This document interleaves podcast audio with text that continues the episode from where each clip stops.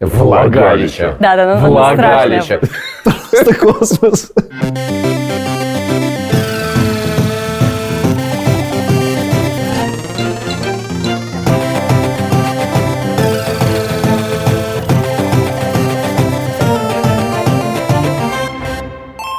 Привет! Это новый зубодробительный выпуск подкаста «Деньги пришли». Мы его ведущие. Я Саша Поливанов. Я Илья Красильщик. Привет. Вместе с нами, как обычно, студия подкастов «Либо-либо», «Либо-либо», Либо. «Либо-либо», «Либо», Либо. «Либо». И банк, Альфа-банк. Банк. Банк. Дзынь. Дзынь. Все мы ходим к врачам, а дальше начинаются со всеми разные сложности. Что говорить, что не говорить.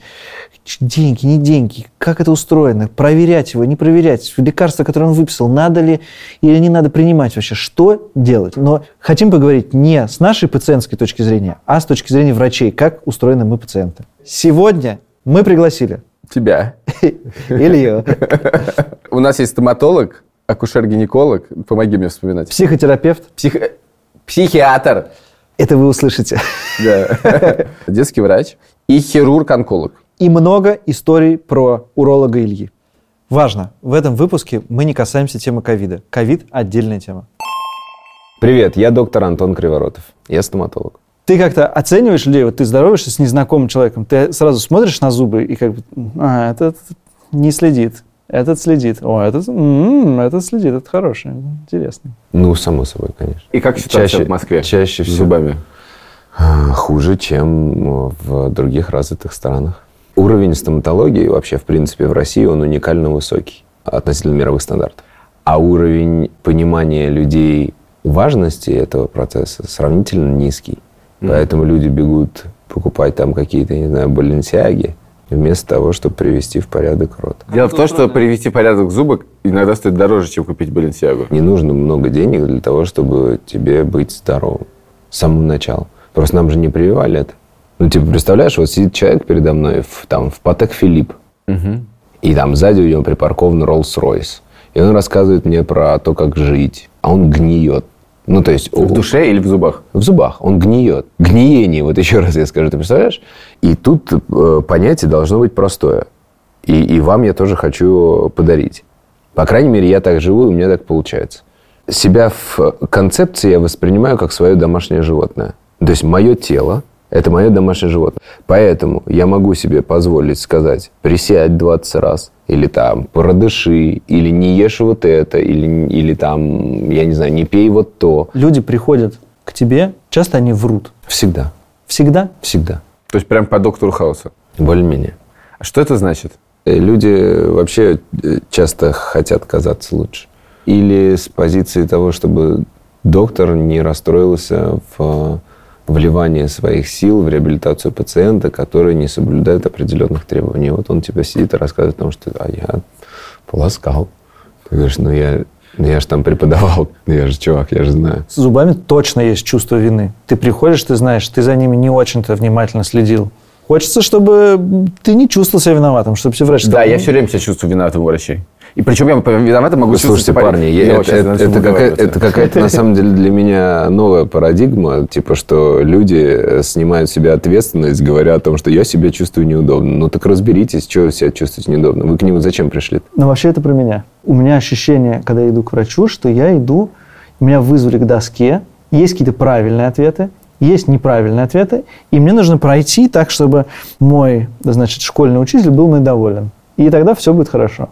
Поэтому, например, если я что-то не понимаю, я говорю, да, да, конечно, да, я все понял. Спасибо, спасибо. Все, Ну все, вот, а это спасибо. первая ошибка вообще. Потому что успех реабилитации или оздоровительных каких-то процессов, или улучшение качества жизни зависит от, сугубо от понимания, в первую очередь, вообще процессов. Во-первых, ты всегда можешь перепроверить. У нас даже PubMed, если тебе важна эта проблема, и ты понимаешь, что жизнь ограничена и качество жизни зависит от понимания этой проблемы, то ты перепроверишь. А PubMed – это американский ресурс, на котором выкладываются разного рода интеллектуальные труды докторов. Этот совет про PubMed, я, конечно, я уважаю его, но, в принципе, большой аудитории, я надеюсь, что большая аудитория русскоязычной советовать профессиональный англоязычный ресурс по чтению э, научных трудов довольно жестоко. Неужели нет способа узнать как-то понятнее? Люди, которые читают предмет и перекладывают его в какие-то понятные слова, например. Нету. Не знаю, есть у меня какая-нибудь болячка. Я думаю, ну, пора как бы пойти что-нибудь э, провериться. Но обычно я считаю, что я должен быть хорошим пациентом. И я в этот момент думаю, скорее, что я должен быть хорошим пациентом, а не то, чтобы другой должен быть хорошим врачом. Я думаю, что такое хороший пациент? Это пациент, который пришел, рассказал максимально как есть, хотя иногда неловко. А потом, если уж врач что-то сказал, то ты это и делай. Дальше начинаются проблемы, потому что все начинают говорить, сходи еще к одному. Я думаю, а как я еще к одному пойду? Он мне что-нибудь другое скажет? Я как выводы делать буду? И потом тот же может обидеться. Second opinion или там третье мнение очень важно понимать для того, чтобы как раз сделать выводы. Тот прав или не прав, подходит тебе или не подходит. Всегда нужно знать несколько мнений врачей. Вот те люди, которые ко мне приходят Всегда, в любой ситуации. в любой ситуации. Потому что нету в медицине идеальных солдат. Многие воспринимают как бы человека в белом халате как что-то авторитетное, которому нужно на веру что-то, ну, типа, как это сказать, на веру? Принять на веру. Принять. И это не всегда верно. Чаще это неверно. А почему? Ну, потому что люди везде люди одинаковые. А вот про то, что ты говоришь, там, типа, этого обидеть, этого подставить, это называется чувство собственной важности. Это вы с психологом потом поговорите. Ты если для себя выбираешь... Записали. Чувство собственной важности. Та-дам! Да, да, но просто надо его чуть э, усмирить. Вот это чувство собственной важности усмирить, да, все понятно. У тебя есть любимый тип пациента? И Да, да, интересующийся. Это все. Самое главное интересоваться. Слушай, есть такой, не знаю, миф или нет, но стоматолог это самый богатый врач вообще. Это самые богатые люди. Мне кажется, с советского времени еще они с золотом работают. Этого я Да. не слышал, господи. Э, ну, в смысле, у них, золо, у них есть золото. Так. Вот. Это Золото так? не ликвидно. Это так? Это миф. Давай так. Параграф называется «Это миф». В сутках 24 часа. Я работаю там по 10-12 часов у кресла. То есть мой заработок равняется тому физическому пребыванию, которое я трачу, собственно, на пациента. И я не могу больше этого сделать, я не могу это множить, понимаешь? Поэтому у меня более-менее вот она как встала, ставка, условно говоря, так она и идет. Вот мы с вами сейчас час разговариваем. За час я могу поставить, условно говоря, две коронки. О, это дорого. Ну, например. Но для меня не это важно в, в моей профессии. У меня есть с чего зарабатывать деньги в других э, сферах. Я с другой стороны подойду. Почему стоматология это так дорого? Вот, это же да, точно, в этом же дело, потому что стоматолог... Кажется, что стоматолог так много зарабатывает, потому что ты очень много Да, платишь. да, ты много платишь за зуб, поэтому кажется, что стоматолог, конечно, богатый человек. Посмотри, сколько я ему заплатил. Ну, Вот я, например, свое время относительно потраченного времени на пациента оценил вот в такое. То есть я готов вот за такое. Это не говорит о том, что моя цена какая-то невероятная. Но просто я понимаю, что я трачу свое время и свое здоровье осознанно, прикинь. Стоматологи, я не знаю, как другие доктора, но, очевидно, тоже. Мы реально тратим свое здоровье. Ну, прикинь, мы каждый раз заходим в газовую камеру. Вот, вот примерно такой пример. Ну, ты же дышишь, дышишь, А, дышишь всеми истории. Вот Ты постоянно обрабатываешь руки, у тебя постоянно там облазит кожа, ты в латексных перчатках, э, ты толком не дышишь, у тебя вынужденная поза, у, у тебя там, не знаю, э, нарушение кровообращения в малом тазу и так далее, так далее, так далее. Ну, вот какая цена у этого? Ты сам сказал, что мы уже час разговариваем, пора заканчивать. В конце давай сформулируем это в одной минуте. Чтобы не тратить уйму времени на врачей, надо. Самообразовываться. А для этого что надо делать? Уметь читать. Спасибо большое. Спасибо. Меня зовут Оля Крумкач, я врач-акушер-гинеколог и веду свой подкаст по гинекологии и по женскому здоровью. Называется он «Раздвиньте ноги». Наша главная тема о том, что неловко говорить о своем здоровье. И А еще, наверное, более неловко с акушером-гинекологом. Слушай, я был на днях у уролога, это было тоже очень неловко. Ну ладно, да, это две такие конкурирующие истории. Ну, ты занимаешься э, самой неловкой частью всего, что может быть. Вообще про все говорить неловко, но про это говорить особенно неловко. Особенно, конечно. Поэтому есть какие-то способы разговорить человека. Ну, в смысле, он Надо же точно не договаривает. Ну, не знаю, пошути. Еще слов нет нормальных. Слов тоже нет. И люди не, не употребляют слова. Ну, то есть вот это вот все, у меня там, У меня там, да? там это. Я такая, «М, мы решили эту проблему абсолютно. Или, вы знаете, есть такая штука, она находится за другой штукой, и она у меня болит периодически. Я говорю, отлично, можете показать? вот там доктор, понимаете? Я такая, ну, мы, в общем, там и специализируемся. Я обычно, конечно, все называю своими именами, но... А, Простите, можно перечислить свои имена? Все имена. Да, Но давай. это вся половая система. Влагалище, член, э, сперма, э, беременность. Ну, вообще, я хочу сказать, что слово «влагалище» — это полная жесть. Влагалище. Да, да, ну, Влагалище. влагалище. Это чудовище Это какое-то хтоническое, славянское. Выходит, да, и всех пожирает. Да, можно использовать вульва, говоря об этом. Не знаю, в области промежности хотя бы. Меня вообще в целом раздражает. Промежность. Промежность. Ладно, когда это говорят другие люди, это вдвойне смешно. Что бы ты посоветовал, как этого избежать человеку? Человеку неловко, ему не может не стать неловко. Но есть способ начать разговор. Потому что я когда прихожу к врачу, он говорит, ну рассказывайте. Это- И мне мама также говорит, ну рассказывай, все, рассказывай все. Сразу ничего не хочешь. Я просто не понимаю, как Да, и тут как бы... И ты думаешь, ну ведь надо, наверное, как-то начать разговор, надо как-то разговориться. Главное, Вместо этого я по- в последнее время выдал, что cut the bullshit, я просто сразу говорю проблему. Но после этого мне становится не по себе. Я думаю, может быть, я так резко начал, может быть, надо было что-то до этого погоде действительно. Не-не-не, на самом деле вот это самый нормальный способ. Ну, то есть а, основная история, которая добивается вообще, хочет услышать врач, это почему вы обратились к врачу. Поэтому с легкостью можно зайти, сказать, здоров, у меня, значит, э, не знаю, отвалился клитор, что с этим делать? И ты такой, ну, а дальше начинаются вопросы. Так бывает? Нет. Слава. Ты же, небось, немножко психолог. Ты можешь с первого взгляда определить человека, «О, с этим будет сложно, с этим мы не... С первым взглядом на что? С первого взгляда на человека. Ну, тут так хочется шутить, ой, я не буду Зачем? этого Ну, делать. зачем ты сразу буду, это Потому что невозможно. Я всегда чувствую. И на родах, и на осмотре в любой ситуации. А что вот в голове проносится? Ну, это как, я не знаю, это, наверное, как влюбленность также ощущается. Ты видишь такой сразу, хоп, понятно. Здесь надо быть э, максимально строгим врачом. Или, например, э, придется долго уговаривать. Или этот будет врать, а здесь, э, скорее всего, приукрасит свои жалобы. И этот будет врать. Что это значит? Все пациенты врут. Все пациенты для любого врача э, являются опасным объектом в плане любых заболеваний, и надо всегда делать скидку, что все люди врут. Мне, наверное, как врачу важно еще пациентам донести, что все ходят к докторам, и идея такая, что все, ты пришел в кабинет, и всю ответственность скинул на врача. Но это же неправильно, это какая-то командная работа. Люди начинают просто сидеть, тупить, молчать, э, не знаю, не отвечать на вопросы. На самом деле это ну, работа двух человек. Поэтому важно быть в каком-то контакте с врачом. Если вы чувствуете, что с врачом с этим никакого контакта вы не найдете, он вам просто может элементарно не нравиться, ну тогда надо сходить к другому врачу. Но при этом как бы и неловко сказать человеку, извините, я еще мнение спрошу. Как это должно быть устроено? Нет, ну в плане какого-то мнения, когда э, мы сейчас говорили про то, когда вообще не нравится, даже не хочется слушать мнение врача, тут можно просто встать и уйти. Ну, по поводу выбора мнений, вот тут я- даже я на самом деле сомневаюсь, потому что если это обычная проблема, какая-то там, да, не хроническое заболевание, которое требует разрешения, на самом деле, если вы получили курс обследования, назначение, если вас устраивает, как вам врач все объяснил, есть опция спросить то, что непонятно. Почему он так сделал, почему такой диагноз, почему Что такие... никто не делает, скорее всего. Что никто не делает, да, в этом и дело. Ну, просто никто не спрашивает. Ты, я просто даже выписки отдаю, там какие-то рекомендации. Я говорю, у вас вопросы есть? Нет. Ну, конечно, нет. Либо потом в... Я был сейчас у Да. он говорит, «Е- есть вопросы? Я думаю, господи, чтобы он закончил уже поскорее, я уже не могу. Я говорю, нет, они есть. Опиши своего идеального пациента. Ну, как минимум, он должен со мной разговаривать. э, и не просто разговаривать, а рассказывать. Стараться понять, что в этой ситуации это не только моя ответственность полечиться и узнать, что с ним происходит. И, наверное, очень важно, чтобы этот пациент задавал вопросы и сам активно участвовал в диагностике и в своем лечении. Честно говоря, все остальное не так важно. Ты хороший пациент. Нет. Я мало того, что сама безучастный пациент, так еще и истеричка. И боюсь врачей. Так, так, так.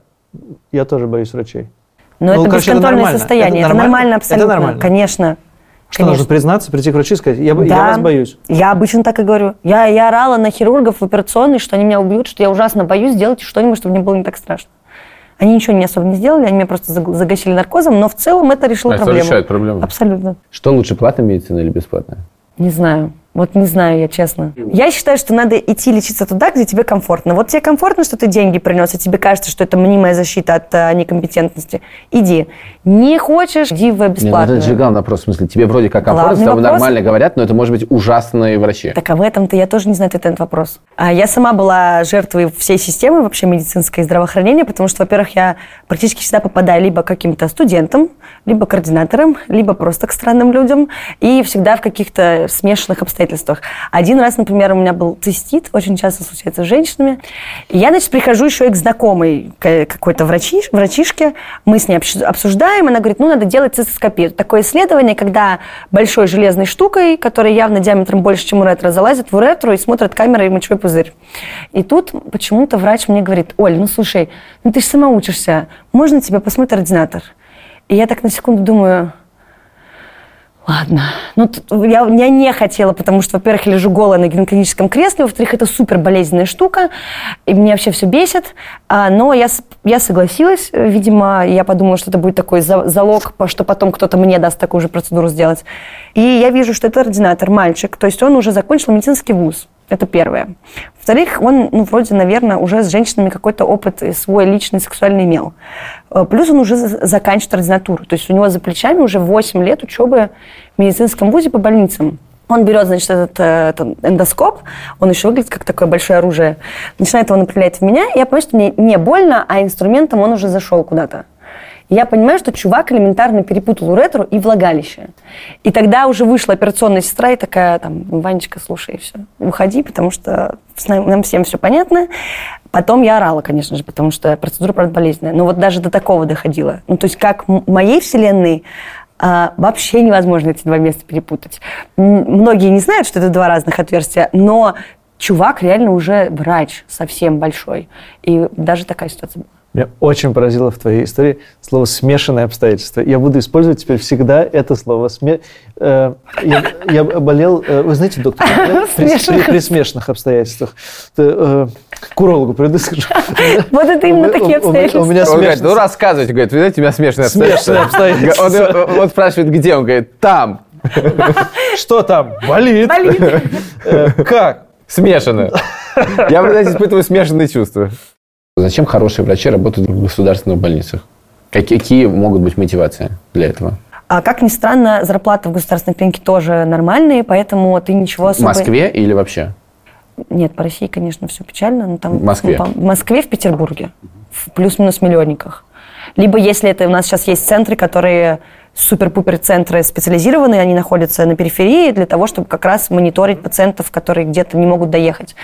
А плюс это правда, это рейв. Ну, ты постоянно на жестком адреналине, это очень весело. Если такая практика нравится, и у меня куча друзей, которые тоже врачи, для них вообще это все, они не понимают, зачем это кровь, зачем ходить в операционную, зачем разбираться с пациентами, зачем, а, не знаю, там, с какими-то, вот, которых привозят там на улице, заснул пьяный под деревом, не знаю, что угодно. В частной в основном, если мы берем какую-то плюс-минус обычную практику, это просто пациенты, либо профприемы, либо лечение каких-то не очень серьезных историй. Ну и все зависит от больницы, которую выберешь, потому что можно пойти туда, где как-то все не очень налажено, нет учебы, неинтересно. А можно пойти туда, где ты будешь и статьи писать, и в аспирантуре учиться, и работать, и оперировать будут давать, и будешь классным. Врачам, и я думаю, в государственной медицине особенно, дарят подарки. Дарят подарки. Нет. Нет. Неужели, правда, не было момента, когда пациент пытается подсунуть какие-нибудь деньги, чтобы вот хорошо было, чтобы вот что-нибудь... Нет, подсовывать подсовывали я не брала. Как, я это, это, не... как, это, я- проис- как это происходит? Один раз э, была ситуация, ну, первую типа, назовем это, да, какой-то подарочек мне дала моя маленькая пациентка, было три года, это было откушенное яблоко, тут я не смогла удержаться, я взяла этот подлесный подарок. А, а именно подвержена деньги... коррупция. Да, Так, всё, так и да. запишем. А с деньгами... Моя первая взятка. Яблочко. Вот так, что подсовывали было, но это обычно были какие-то вообще непонятно, зачем это делается, честно говоря. Ну хорошо, а если вот мне реально хочется поблагодарить врача, вот прям все было классно, хочется ему что-то доброе сделать. Что сделать? Мне кажется, что здесь не деньгами можно как-то, не знаю, что можно. Помню, мы на дни рождения профессорам таскали бутылки обычно, а потом узнали, что половина из них чипированные, поэтому бутылки лучше, наверное, не дарить. Причем дарят же обычно э, коньяк, виски. Коньяк обязательно. это Да, коньяк. почему Коньяк? коньяк? У меня есть, Да, у моей подруги коньяк, есть папа, конечно. врач, и он заведующий там вс- всего-всего, он не пьет вообще. никогда. И у них есть антресоль на даче, а я не знаю, это отдельный этаж практически. Там, типа, все виски, коньяки всего мира, которые он за всю свою практику, он просто приходит и ставит туда новый. Ну, не знаю. В общем, короче, про подарки э, я, не, я считаю неправильным деньги. Например, я вот видела, что один раз на родах, это было супер круто, нашему врачу, который нас учил, подарили букет из разных колбас. Я просто люблю, например, поесть. Вот такому я бы обрадовалась. Типа, там был букет из хамона со всякими Букет из штуками. колбас. Да, очень классный подарок. Можно гуглить симптомы? Можно. Я, например, каждый раз рассказываю, что боль можно по-разному назвать. Вот я говорю, у вас болит в животе. Где болит? Там. Я говорю, отлично. Как болит? Сильно. Я такая, диагноз понятен. А, Есть плюсы в том, чтобы погуглить что-то, потому что увидишь спектр, как это может быть. Боль бывает стреляющая, такая, восходящая, не знаю, нисходящая, любая. Это первый вариант. Второй, гуглить, наверное, чтобы себе диагноз поставить, не надо. Всегда рак будет. Продолжи фразу. Чтобы не тратить уйму денег на врачей, надо... Ходить на профилактические приемы. Все просто. Поливан, к урологу. Все, все, я записался. Пять- его. Пять раз, пять раз за следующую неделю. Спасибо большое. Спасибо. Мы даже почти избежали неловкости. Спасибо. Спасибо. Меня зовут Федор Катасонов, я московский педиатр. Мы задаем врачам всем вопросы про то, что про здоровье людям немножко неловко говорить и стыдно. Но это явно не касается темы детского здоровья, потому что, скорее всего, родители не стесняются говорить про болячки собственных детей. Но если это относится к мочеполовой сфере, конечно, стесняются все равно. Стесняются всё равно, Да, это старая дискуссия про то, как мы называем половые органы у детей. Она э, никуда не уходит, и люди... э, ну, мне приходится им помогать очень часто, да, чтобы как-то что-то А как они говорят? Ну, что-то говорят, ну, там вот как-то, ну, вот по- внизу живота, или вот, ну, вот там в трусах, или как-то вот такое что-то, да. То есть э, трудно называть вещи своими словами, да. Родители тоже про- про здоровье своих детей? И врут ли дети? И, ну, и- да, и как дети в этом... Дети врут точно. ну, у страха глаза велики, потому что это сверхценность ребенок, поэтому они могут немножко что-то преувеличивать. Но на самом деле такие штуки достаточно легко техника отсекаются. Есть техника сбора анамнеза, техника там, навыков коммуникационных, да, как мы с родителями разговариваем. И в целом при правильной коммуникации с ними мы можем вычленить главное, то, что нам нужно. С детьми то же самое. Дети, э, ну, у детей много поводов сказать. Там, живот болит, голова болит, там, то болит, все болит. Но это легко, правда, очень легко определяется. Ну, то есть э, вывести ребенка как бы из этой лжи э, такой детской, это не- несложная задача. Как определить, э, что врач хороший? Это сложный критерий, что хороший врач, плохой. Врач – это не просто профессиональные навыки. Это не то, что мы там... У этого врача набор знаний вот такой вот, набор там умений вот такой вот, поэтому он хороший. Он может быть, на самом деле, полной скотиной при этом. Поэтому врач – это в первую очередь тот, кто понимает э, потребности пациента и на них отвечает. Да? А, Но при этом, э, конечно, есть э, ситуации более серьезные, когда нам нужно уже действительно какую-то компетенцию хорошую иметь, да, и тогда получается коллизия, что врач может выглядеть очень симпатичным, а по факту вредить. Да? Вот э, когда мы говорим про легкие случаи, такой врач вполне подойдет. И, может быть, кому-то нужен врач, который будет отвечать э, 24 часа в сутки. Вот э, написал, позвонил, и он сразу ответит. Как это качество врача? Хорошее, плохое? Ну, кому-то вот так и нужно. Пишет быстро. Поэтому хороший врач, я бы сказал, что для каждого свой. Но если мы говорим про компетенции чисто вот медицинские, да, то, конечно, для нас большой вопрос, где учился, как учился, понимает ли, там, не знаю, читает ли на английском языке хотя бы. Можно на немецком, на французском, но английский универсальный язык, потому что современной русскоязычной литературы адекватно очень мало. Пока она переводится, она устаревает. Пока у нас вводятся какие-то протоколы отечественные, они уже тоже устаревают, потому что это процесс. А какие, как ты считаешь, правильно задать пациенту вопросы на приеме, чтобы понять, и есть ли коммуникация нормальная, здоровая, и, в принципе, получить какую-то информацию, которая будет понятна, стоит ли с врачом дальше иметь дело или нет. Глобально есть один вопрос, который называется «зачем?». Да? Поэтому, когда у нас есть э, назначение обследования, мы спрашиваем, что мы с помощью него узнаем. Мы делаем исследование, чтобы исключить, чтобы убрать там какую-нибудь фигню. А, Или мы делаем исследование, чтобы подтвердить, потому что у меня есть подозрение, смотрите, вот это, вот это похоже. А, Если мы делаем это исследование, оно нам показывает картину, вот характерную для этого заболевания. Значит, все сложилось, и у нас есть диагноз. Понятно, что вы не можете все проверить, что вам говорит доктор, да? но, в принципе, получить представление, как у него мышление устроено, и что он это делает не, не от балды, а потому что у него действительно есть какая-то программа в голове. Если пациент говорит, «Э, спасибо, э, простите, мне вот э, хочется послушать еще кого-то, то как врач на это реагирует? Ну, послушай, врачи люди. У нас тоже есть врачи, ну, как бы есть люди, которые задеваются от каких-то историй, от каких-то, которые не задеваются.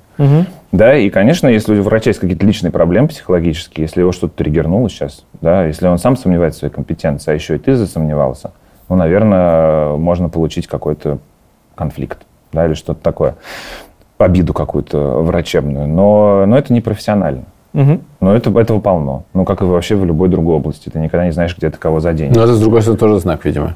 Ну да, это тоже может быть знак, а может быть и нет. Да может он устал, может ему в отпуск сейчас надо, да. Ну как бы тоже скидку надо давать. Все мы люди живые. Начнем с самого, самого простого. Пациенты дарят что-нибудь? Э, дарят э, и пациенты, и читатели. Я, у меня же книжка есть, да, Мгм. поэтому э, вот вчера буквально пре- прекрасно совершенно приехала женщина из Сахалина на три дня в Москву и э, захотела мою книжку купить. Мы с ней Мгм. встретились, подарила мне баночку икры сахалинской. Вот э, так примерно, да. Кто-то приносит, я даже писал об этом, потому что когда бесконечно приносят коньяк и конфеты, я не пью практически, ну, мало очень. Коньяк самый популярный напиток, да? Ну, как-то, ну, нет, не самое вино, наверное, самое популярное, э, красное причем, э, а коньяк тоже достаточно много. Ну, э, у меня в жизни, на самом деле, никогда не было даже такого опыта. То есть даже мои друзья, там, компания, все, с кем я как-то выпивал или кто выпивал рядом со мной, коньяк не очень популярный напиток. А я об этом когда-то написал. Я говорю, ребят, мне не надо коньяка, мне не надо конфет, но вот там я люблю манго, люблю портвейн, например, надо Мгм. выпить. Да? Мне стали дарить манго и портвейн. Очень удобно управляемая как бы история.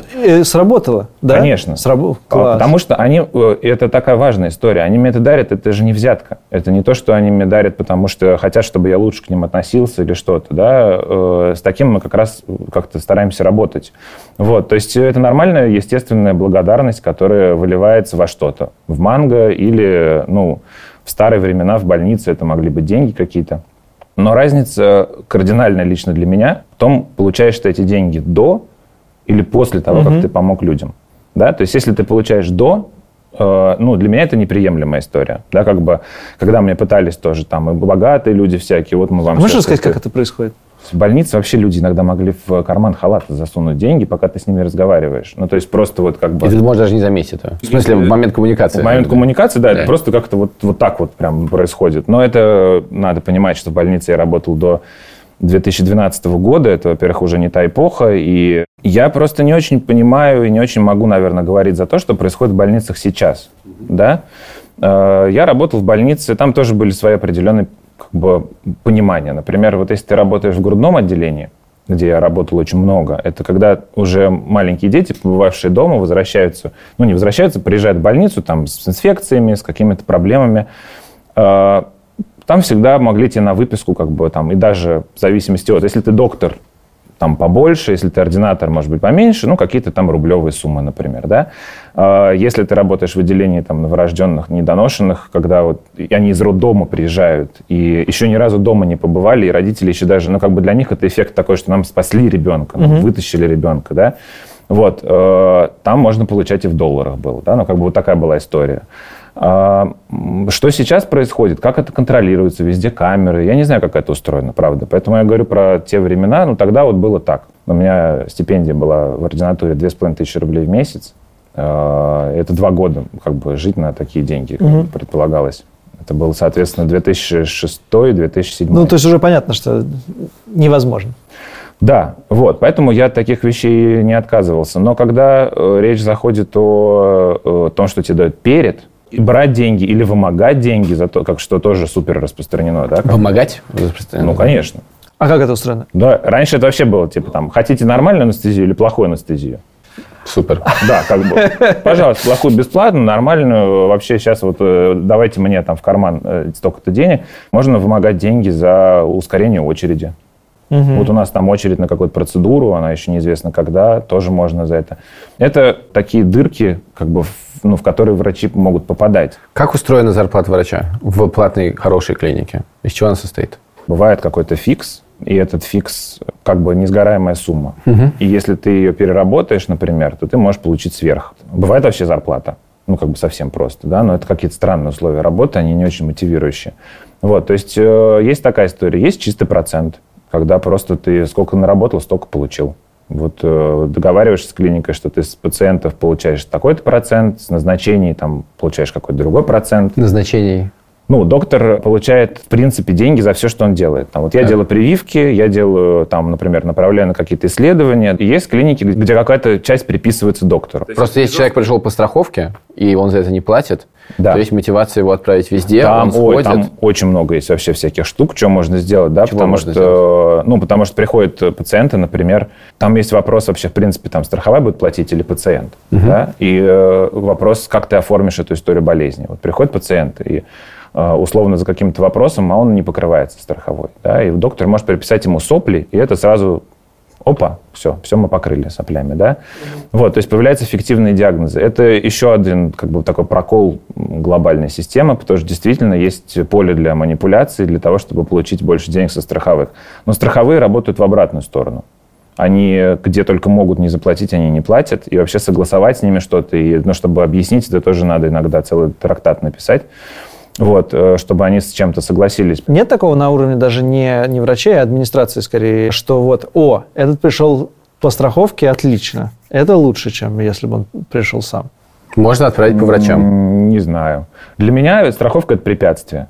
То есть я, я не люблю, когда по страховке люди приходят, именно с точ- точки зрения, что это, правда, канитель э, того, что мы где-то согласуем, что-то оплатишь, что-то не оплатишь, что-то вешается на, на родителей. Э, вот по моему опыту страховка медицинская хороша, когда тебе ее оплачивает работодатель. Вот Если человек сам покупает страховку, я не уверен, что он вообще выигрывает как-то.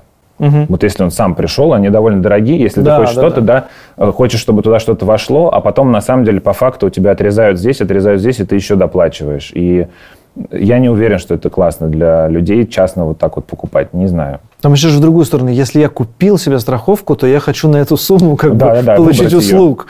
Сейчас, Подожди, а можно я задам вопрос еще про деньги один по- послед- А, давай, последний? давай. Потому что мне, э, у тебя есть какой-то э, тариф за, за сеанс, за визит. Да. Э, э, его определяет клиника или это ты определяешь? Я Э, буду Нет, брать... его определяет клиника. Вообще ценообразованием занимаются. Если врачи работают в клинике, конечно, клиники, потому что я только догадываться могу о том, какие у, у клиники расходы на все. Ну, как бы брать, а сколько клиника, да. Там еще есть фактор, э, конечно, спроса. Да? То есть у меня прием стоит побольше, чем у каких-то других моих коллег, только как бы из-за спроса. Да, это вопрос э, Регулирования, именно, чтобы- именно, да. именно экономический. То есть он даже не обязательно связан. У меня есть коллеги, которые стоят на 3 тысячи дешевле, у них стоит прием, чем у меня.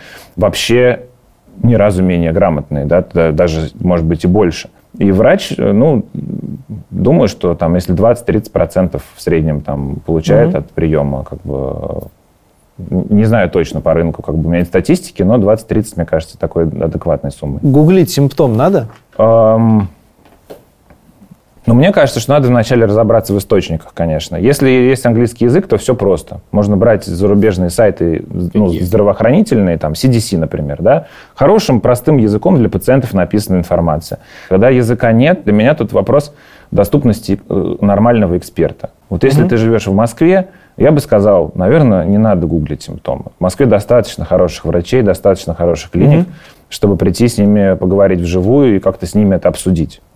Вот. э, Если ты живешь в глуши, и твой единственный доктор это тетенька там, 70 лет, которая очередь огромная, там, по, по 5 минут на пациента, у тебя выхода нет. Тогда, конечно, ты будешь гуглить симптомы и э, как-то пытаться как-то понять вообще, нужно тебе в больницу ехать или можно дома.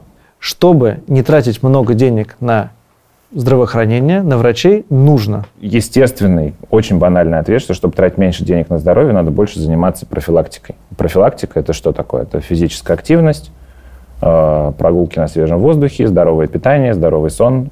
Ну, витамин D нам надо всем есть, потому что его мало. Хорошо, что Вот. ты сказал, что такое профилактика, потому что я подумал, что надо просто к врачам регулярно ходить, чтобы... Нет, это как э, раз делать не надо. И здесь есть э, очень для меня важная тема, я тоже все время рассказываю, это чекапы, которые, по сути, по большей части все, что вы видите в Москве, это маркетинг чистой воды. Это клиники привлекают к себе, естественно, там пациентов, пришел, понравилось, э, остался. Чекапы должны составлять какую-то очень маленькую часть жизни, и они должны все проводиться по определенным критериям. Вот если ты человек такого-то пола, такого-то возраста, ну, попадаешь в какую-то группу, тебе нужно делать такое-то исследование, потому что в этой группе риски такие-то большие. Очень интересный разговор. Здоровья. Да, да.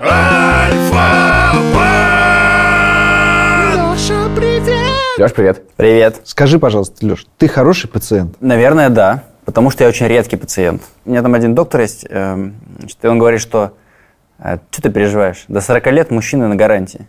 Вот я На какой? жду. Да, ну, производственный. Видимо, видимо, твоя, твоя просрочилась как гарантия. Тебя снимает с гарантией при каком? э, Если ты не в сервисный центр ходишь? Ну, как-то самопроизвольный ремонт. Ну, что, что такое? Откру- Вот когда винтик откручиваешь, да, вот этот вот с пломбой, да, то все, да, да. да. Последний прием, мне знаете, какой был? Я пришел, говорю, у меня болит э, поясница. Он посмотрел, говорит, сейчас, одну секунду, я должен как-то вам помочь, в принципе, сказать. Сейчас, он погуглил, распечатал мне прямо из гугла, э, собственно, первое, это зарядка для спины. Распечатал, говорит, вот вам из гугла, вот можете зарядку поделать для спины, в принципе, этого достаточно. С вас 75 евро. Слушай, ну ладно, про тебя все ясно. Чего по россиянам? Все тоже, в принципе, россияне у нас, судя по всему, болеют достаточно мало, а, или у нас очень прекрасная медицина, Так. а, и тратиться не Это, приходится. прости, что за статистика такая? Статистика трат. Ага. А, я посмотрел статистику за первые 7 месяцев э, вот этого года. В среднем россияне потратили чуть меньше 5000 рублей на все медицинские расходы. С учетом коронавируса. Это, в общем, ну, странно. При этом мы посмотрели э, статистику, сколько за 7 месяцев люди раз сходили в платные клиники в России. 146 миллионов раз. Почему люди ходили в частные клиники? В более чем половине случаев зачем они ходили? Сдавать анализы? За ПЦР. Сдавать анализы. А, Там не только ПЦР, там и, там, и, там и кровь, и все остальное. Ну, обычные анализы, не только. Я хотел бы узнать статистику, сколько в среднем россиянин сдал ПЦР в этом году. Сколько ты сдал? Ну, несколько десятков раз. Но э, о чем нам это говорит? Я не про ПЦР, а про ПЦР нам все понятно. Про про статистику все-таки? Да, в смысле, значит, что у нас бесплатная медицина развита А, хорошо. Я один раз, не так давно, попадал в, э, в государственную клинику. У меня папа попал, э, его забрали там на скорой. Все было хорошо, но в какой-то момент было непонятно, что там случилось, и забирают на скорой, конечно, в самую ближайшую клинику. Это была э, клиника имени Николая, по-моему, первого в Пушкине. И здание, естественно, было построено, ну, как раз, вот, сказать, как, как он почил, так и построили здание вот это вот э, клиники. Сводчатые вот такие прекрасные арки, все остальное, все, значит, немного разваливалось. А, и я с Москвы прилетел, снял э, котлету денег. Ну, вот Оставь надежду всяк сюда входящий, да. Положил, думаю, ну, наверное, там надо кому-то дать, э, там, медсестре или там еще кому-то какие-то деньги, чтобы они там не знаю, внимательно ко всему этому отнеслись. И я ходил в полдня, думая, что так, кому дать деньги? Так, заглядывая, заглядывая на медсестру, думаю, может, ты, ну, ответь, ну, хоть как, ну, как, как, я, как это делается? И никому так не дал. Единственное, что получилось купить там платную какую-то палату, честно, их было много, стоил он 3000 рублей. В общем, В официальном, по официальному. по- по- по- через кассу и все остальное. И так я со своей котлетой и уехал, потому что оказалось, что все достаточно нормально, полечили, выписали. Ответь мне на серьезный вопрос, который меня всегда интересовал. ДМС для компании это очень дорого. Это прям... Это прям, ну, смотри, какой ДМС, но в целом это Ну, очень... Лешин точно дорогой, судя по набору клиник, да. Да, не, Саша такой же ДМС. Что, правда? Ну, наверное. Ты можешь ходить в EMC бесплатно? Я еще не интересовался. Если ты можешь и не ходишь, ты просто... Да, У меня есть коллега, у нас Саша, который поставил себе цель выжать максимум из страховки, вот максимум. И он чуть не каждую неделю ходит к какому-нибудь врачу. А у него есть цель э, не в ущерб рабочему времени, потому что Ну, это- конечно, ну, выходных может ходить, может вечером То ходить. есть просто все время, просто есть чтобы максимум. Это, хобби. досуг. Это хобби. слушайте, это, это как бы вот, если я, получается, не воспользуюсь, значит, я, ну, как бы, денег как бы недополучил. Я в качестве бонуса расскажу историю про рижский травмпункт. Значит, ко мне приехала эм, гостить на день в Ригу. Дело было в семнадцатом году, дочка моя. И э, а- она, значит, залезла на стул барный, и что-то он упал, и, короче говоря, я так, ну, короче, тут раскроила. Я- а мне на день дали ребенка. И как-то, и, короче, мы поехали в детскую больницу, и э, там очень, они все как-то зашили. И они его зашили, сделали, значит, такой вот э, э, шовчик. И для красоты к шовчику просто к голове пришили бантик. Просто, ну, как бы, красиво. Только он к голове пришит. Ну, бинтик был, но они как бы, это Да, было... да. Ну, мы вот дальше, э, мы приезжаем, и, его, собственно, мама ребенка в какой-то момент видит бантик, а потом понимает, что бантик странный. Потом она понимает, что он пришит к голове. Были непростые разговоры, в общем, да. Ну, травмпунктов я тогда повидал все на свете, да. Хороший отец. Я помню, э, еще историю про Ригу. Когда у нас было бесплатное ДМС, а за семью ты доплачивал в, в ту, в ту Она была страхов- бесплатная в пределах какой-то суммы. Это в, ту, в ту же страховку. И вот тогда я действительно думал, я рассчитывал, что значит, сколько моя семья заходила к врачам за, за год. Типа на 300 евро я в плюс или в минус заплатил. Вот это я помню. Но там ты заплатил свои деньги, а не как бы бесплатный набор. Можно ему ДМС сделать платным? Да, без проблем. Саш, только если попроси. 300 евро. В день. Спасибо. Спасибо. Хорошая, хорошая интеграция. Мне очень понравилось. Я потерял на ней. 300 евро.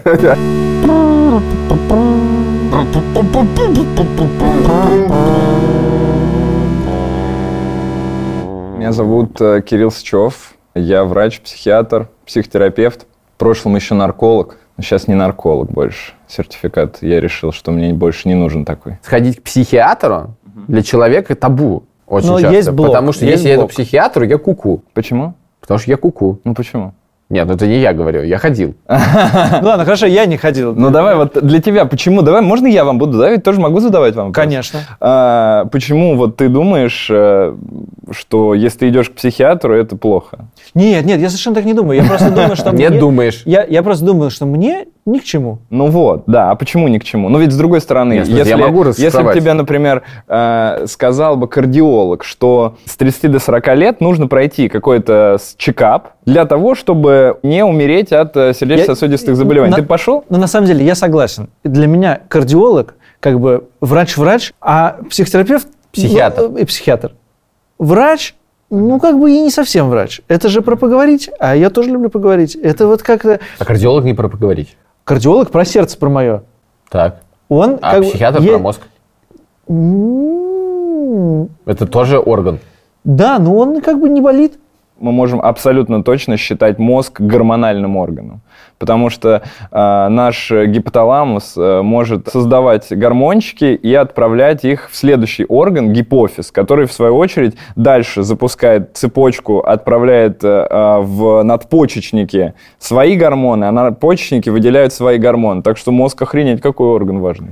Я просто вот, вот, вот- нет, то что важный, да. Хорошо, я, я, я- э, подожди. согласились. Под- да, согласились. Ну и подкасты помогает проводить Э. Да, это, это важно. Не всегда. Иногда мешает. Э, Я просто думаю, что я приду, и я, в принципе, не знаю, что сказать. Вот э, врач обычно говорит, на что жалуетесь? Вы что пришли-то? Я скажу, ну это, э, ну ребята говорят, все ходят, и я пошел. Вот что я скажу. Много людей приходит вот так. Ко мне нет, но это, скорее всего, связано с ценой ну, сеанса. Вообще, конечно, есть люди, которым вообще сложно говорить о своих эмоциях. Многие люди вообще не понимают, какую эмоцию они испытывают. Ты Да, спрашиваешь, да. а, вот произошла вот эта ситуация, там кто умер, например, что ты испытал? И человек пытается рационально, ну, типа, что я должен испытать, там, грусть, Да. а он, может, злиться начал, да, на то, что человек его опрокинул и умер. Ты сказал, что люди могут как-то э, шаблонно отвечать, а бывает, они прямо врут. Когда человек приходит с психическим расстройством, ему ж плохо в первую очередь. Ну, ему прям плохо. У него там, например, галлюцинации какие-нибудь. Ну, какой смысл ему обманывать меня? А, другое дело, что когда люди попадают, например, в психиатрические больницы, то там а, бывает такая практика, к сожалению, до сих пор я сам ну, с трудом себе это представляю, но я буквально недавно разговаривал с девушкой, которая а, лежала в психиатрической больнице, вот причем в Москве, по-моему. А, Мы записывали с ней подкаст как раз. И она сказала, что там прям вот стараются никто не говорить про то, что там мне плохо, потому что могут долго не выписать и держать в этой больнице. И мне кажется, что на самом деле у людей вот действительно есть страх и по отношению к амбулаторной истории, что вдруг я сейчас там знаю, достану вязки, И в руки, конечно, да. вызову скорую и отправлю его в психбольницу. Российские государственные психиатрические больницы – это зло? Да нет, конечно. Ну, я не знаю, во-первых, я все-таки уже давно не работаю в Мгм. государственной больнице ни в какой. Из разговоров с моими коллегами, кто работает э, в государственных больницах, э, ну, по большей мере, это просто человеческий фактор. То есть э, сейчас более-менее нормально с лекарствами. Я, например, когда работал э, в психбольнице с 2008 ну, года 4, наверное, я работал, где-то по 2012. Я работал там медбратом, пока учился в институте. Когда я работал, ну, типа там, есть 4 лекарства. Ими лечим всех. Ну, это плохо, ну, так нельзя, это бессмысленно. И, конечно, люди просто лежат, э, и помощь, это, конечно, сомнительная. Но если говорить о сейчас, есть точно больницы, есть, например, в Туле неплохая больница точно есть. Но это, опять же, со слов врачей. Я не могу сказать, наверняка, врачей, сейчас, наверняка сейчас э, кто-нибудь напишет, я лежал в Туле, это жесть. Как определить э, хорошего врача пациенту? Ну, во-первых, э, заранее, в смысле? Зара- Не, я, это хорошее, хорошее уточнение. За- Если можно как-то это сделать заранее, было бы неплохо. Заранее вряд ли получится. К сожалению, к сожалению, в нашей стране мы вынуждены э, идти к врачу и потом проверять этого врача, например, взяв второе мнение э, у кого-то еще, или там, не знаю, читать э, какие-нибудь телеграм-каналы. Ну, это хорошо, мне кажется, это плохо. Это точно так же, как люди вынуждены идти э, в Лиза Алерт, э, когда у них кто-то потерялся, а не к ментам. Для того, чтобы эм, понять, что врач хороший на приеме, надо просто хотя бы, чтобы врач поставил диагноз, объяснил, почему он поставил такой диагноз, и ответил на все интересующие вопросы. Потому что, мне кажется, вот можно сказать точно, когда врач плохой, это когда он говорит, я лучше знаю, типа. Ну, ты что, задаешь вопросы, я лучше знаю, я врач тут, а ты не врач. Допустим, у меня нет никаких друзей, и я не знаю вообще куда, и я открываю интернет. В принципе, врачи там отличаются по стоимости. Есть за тысячу рублей за сеанс, а есть за пять тысяч э, за сеанс. И я думаю, ну, за пять тысяч, конечно, гораздо лучше. Наверное, в пять раз лучше, чем за тысячу. Ведь так не совсем работает. Нет, конечно. Врач может, например, не так давно закончить вуз и, допустим, учиться в аспирантуре или что-то еще у него есть, то, что его немножечко тормозит э, в плане приема пациентов, и вот он такой вот начинающий врач. Я не могу сказать, что плохо идти к начинающим врачам. Э, Начинающие врачи очень часто больше читают, э, больше изучают каких-то там нововведений и так далее, поэтому это абсолютно окей. А дальше, когда мы доходим до какой-то средней стоимости, то здесь э, уже все зависит, естественно, просто от того, насколько врач популярен. Как мы повышаем цену? Ну, например, я уже понимаю, что я заболеть не могу, что у меня на три месяца вперед запись, э, и я не могу просто себе позволить э, поехать вот в Москву к ребятам на подкасты, да, а я хочу очень. Ну, я, наверное, подниму стоимость, и э, чтобы чуть-чуть как-то эту Часть людей систему, это, да. да. Влияет ли это на мою профессиональную деятельность? Ну, наверное, с точки зрения ответственности, наверное, да. Хотя я не могу сказать, что когда я принимал за 2 там, тысячи или за 3 тысячи рублей, а было время, когда я принимал за 700 рублей, что я тогда меньше готовился, меньше читал литературы или что-то такого. Да нет, ну, так же примерно. Симптомы гуглить это нормально? Для обычного человека, ну, я не знаю, есть ли в этом прям какой-то смысл. Я слушал ваш подкаст по поводу бюджета. Да. Ну вот если я захочу свой бюджет, ну неужели я буду гуглить, чтобы разобраться с этим, да? Ну я, скорее всего, найду специалиста, почитаю его, посмотрю, запишусь к специалисту и не буду свое драгоценное время тратить на то, чтобы там гуглить, как мне правильно отложить э, денег. Хотя очень популярный запрос в Гугле. Э, Слушай, ты сказал, что ты вот э, оговорился, что не можешь заболеть, потому что там расписание. Ты сам хороший пациент. Да нет, ну не очень. Пример я могу привести. Вот сейчас я был в Сочи, мы были с детьми, и я всю неделю, пока мы там были, даже 10 дней болел. Вот, я, значит, э, как хороший пациент, написал э, своей знакомой, которая занимается лор-болезнями, и она мне там сказала, какое лечение. Вот, я начал лечиться, и когда мне стало хорошо, я перестал лечиться. Какая знакомая Хотя- история. Не только мы так делаем. Вот.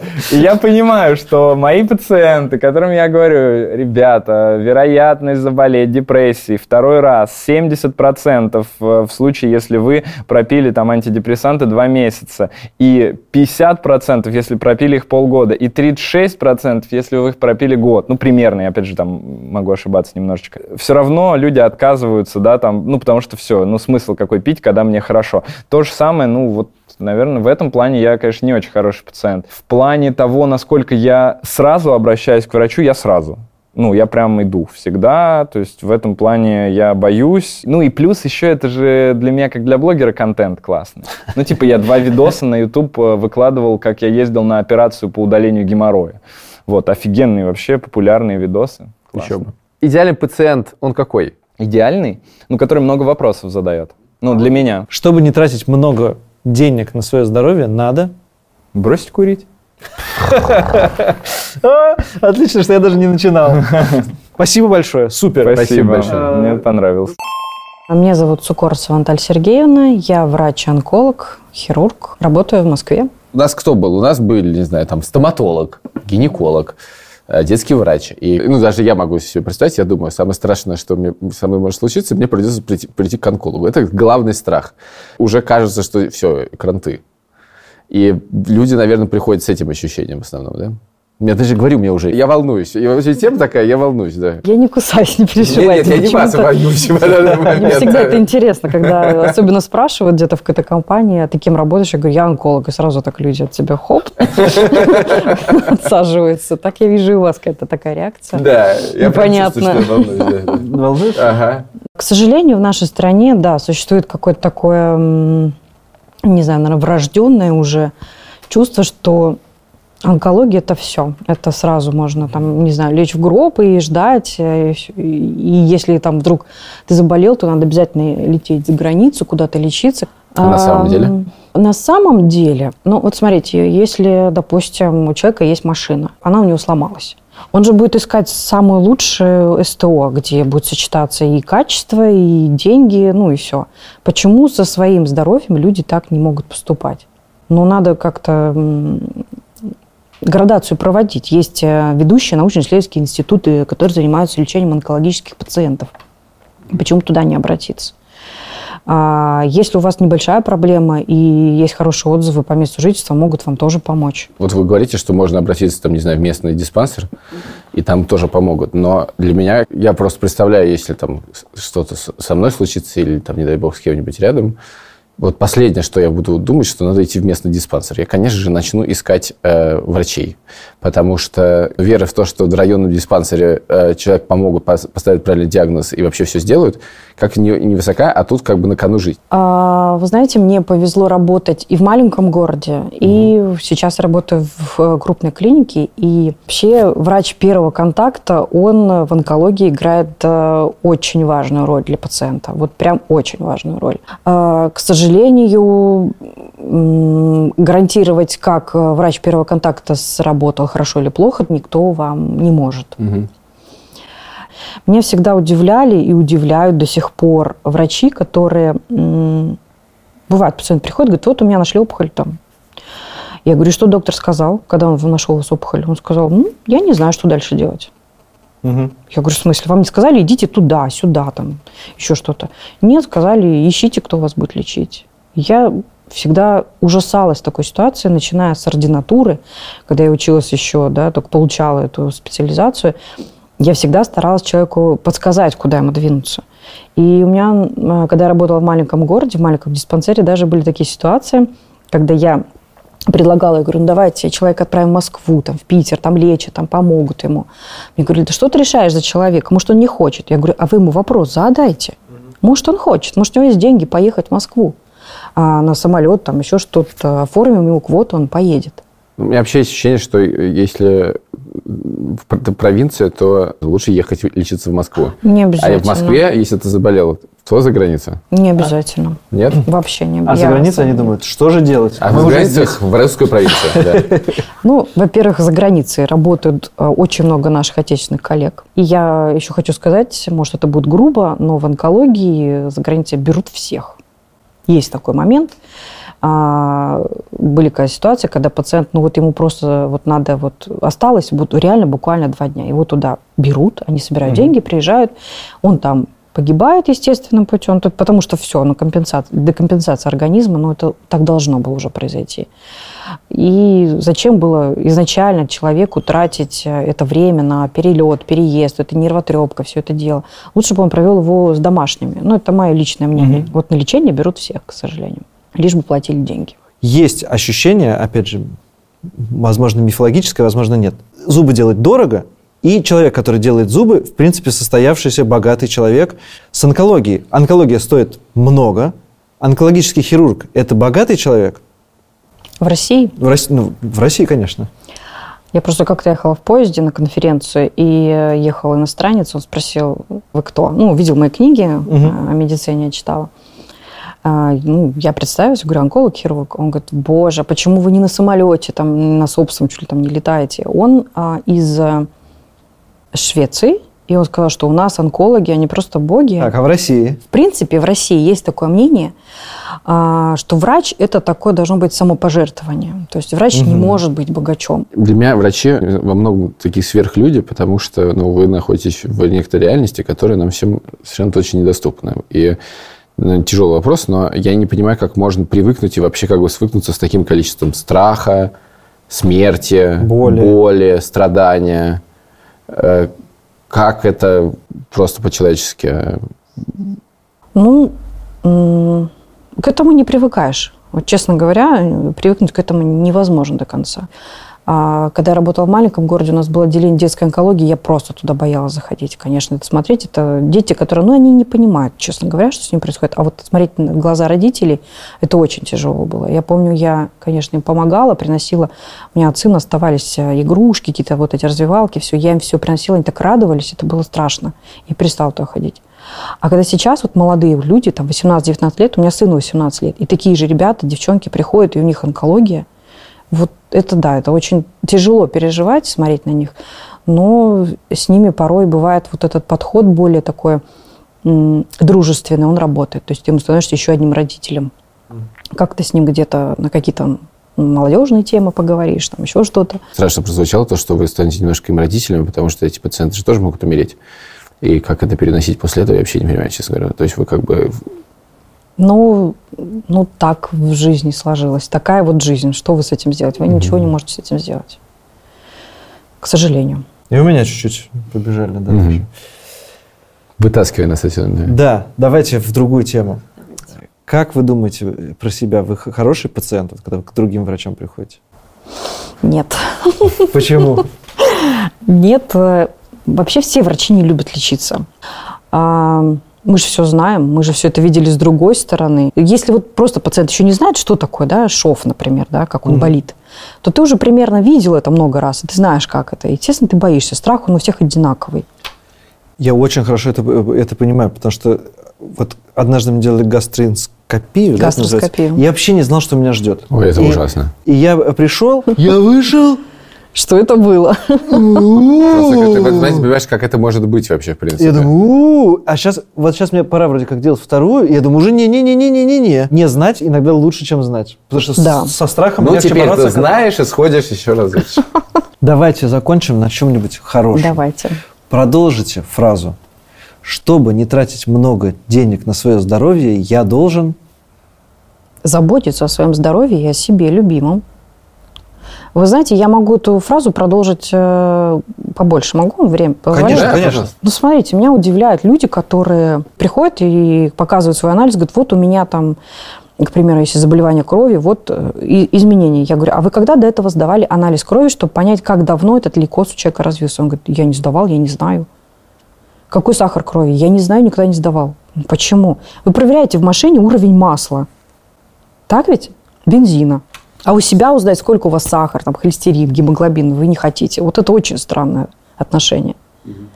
А, все люди знают, как управлять страной, как тратить деньги, кому с кем спать, там, кому чего, как. Все знают. Но как устроено их тело и как их организм функционирует, они не хотят знать. Я не знаю, почему. Почему-то вот это у нас нету культуры знания своего тела и здоровья. У нас вот ЗОЖ, который какой-то истеричный просто. Бегать, вот это ломать свои там колени, я не знаю, тазобедренные суставы. А то, чтобы элементарно знать свои параметры какие-то и понимать, где у тебя находится желудок, где у тебя находится печень, почки. Почему-то люди не хотят. Я буду В смотреть общем, это. в общем, надо э, обращать внимание на себя. Ну и, правильный образ жизни, конечно, он никуда не С делся. этим сложнее. С, с этим... э, Ну да. Да. Спасибо вам большое. Спасибо, очень э, интересно. Спасибо. Пожалуйста.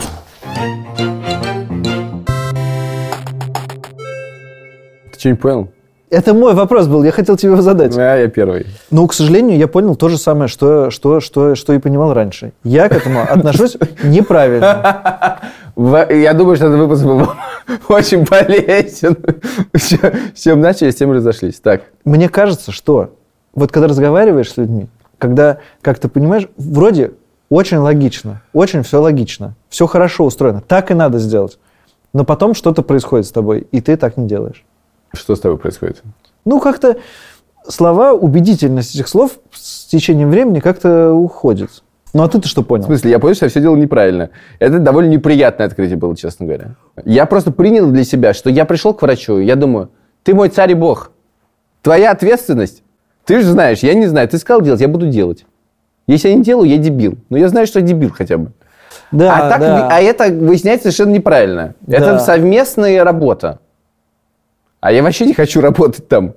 Мне очень нравится идея семейного врача, терапевта, с которым ты можешь быть в контакте, который как бы в курсе твоего здоровья, твоего возраста, и говорит, слушай, пора туда сходить. Вот эта идея мне очень нравится, но как ее реализовать, я понять не имею. Не, ну подожди, ты только что сказал, что вот ты ведешь себя неправильно у врача, потому что ты делегируешь ему Так. а, принятие решений. В смысле, ты выбираешь один раз человека, про которого ты понимаешь, что он понимает про врачей, у него есть контакты врачей, он классный, действительно, врач широкого профиля.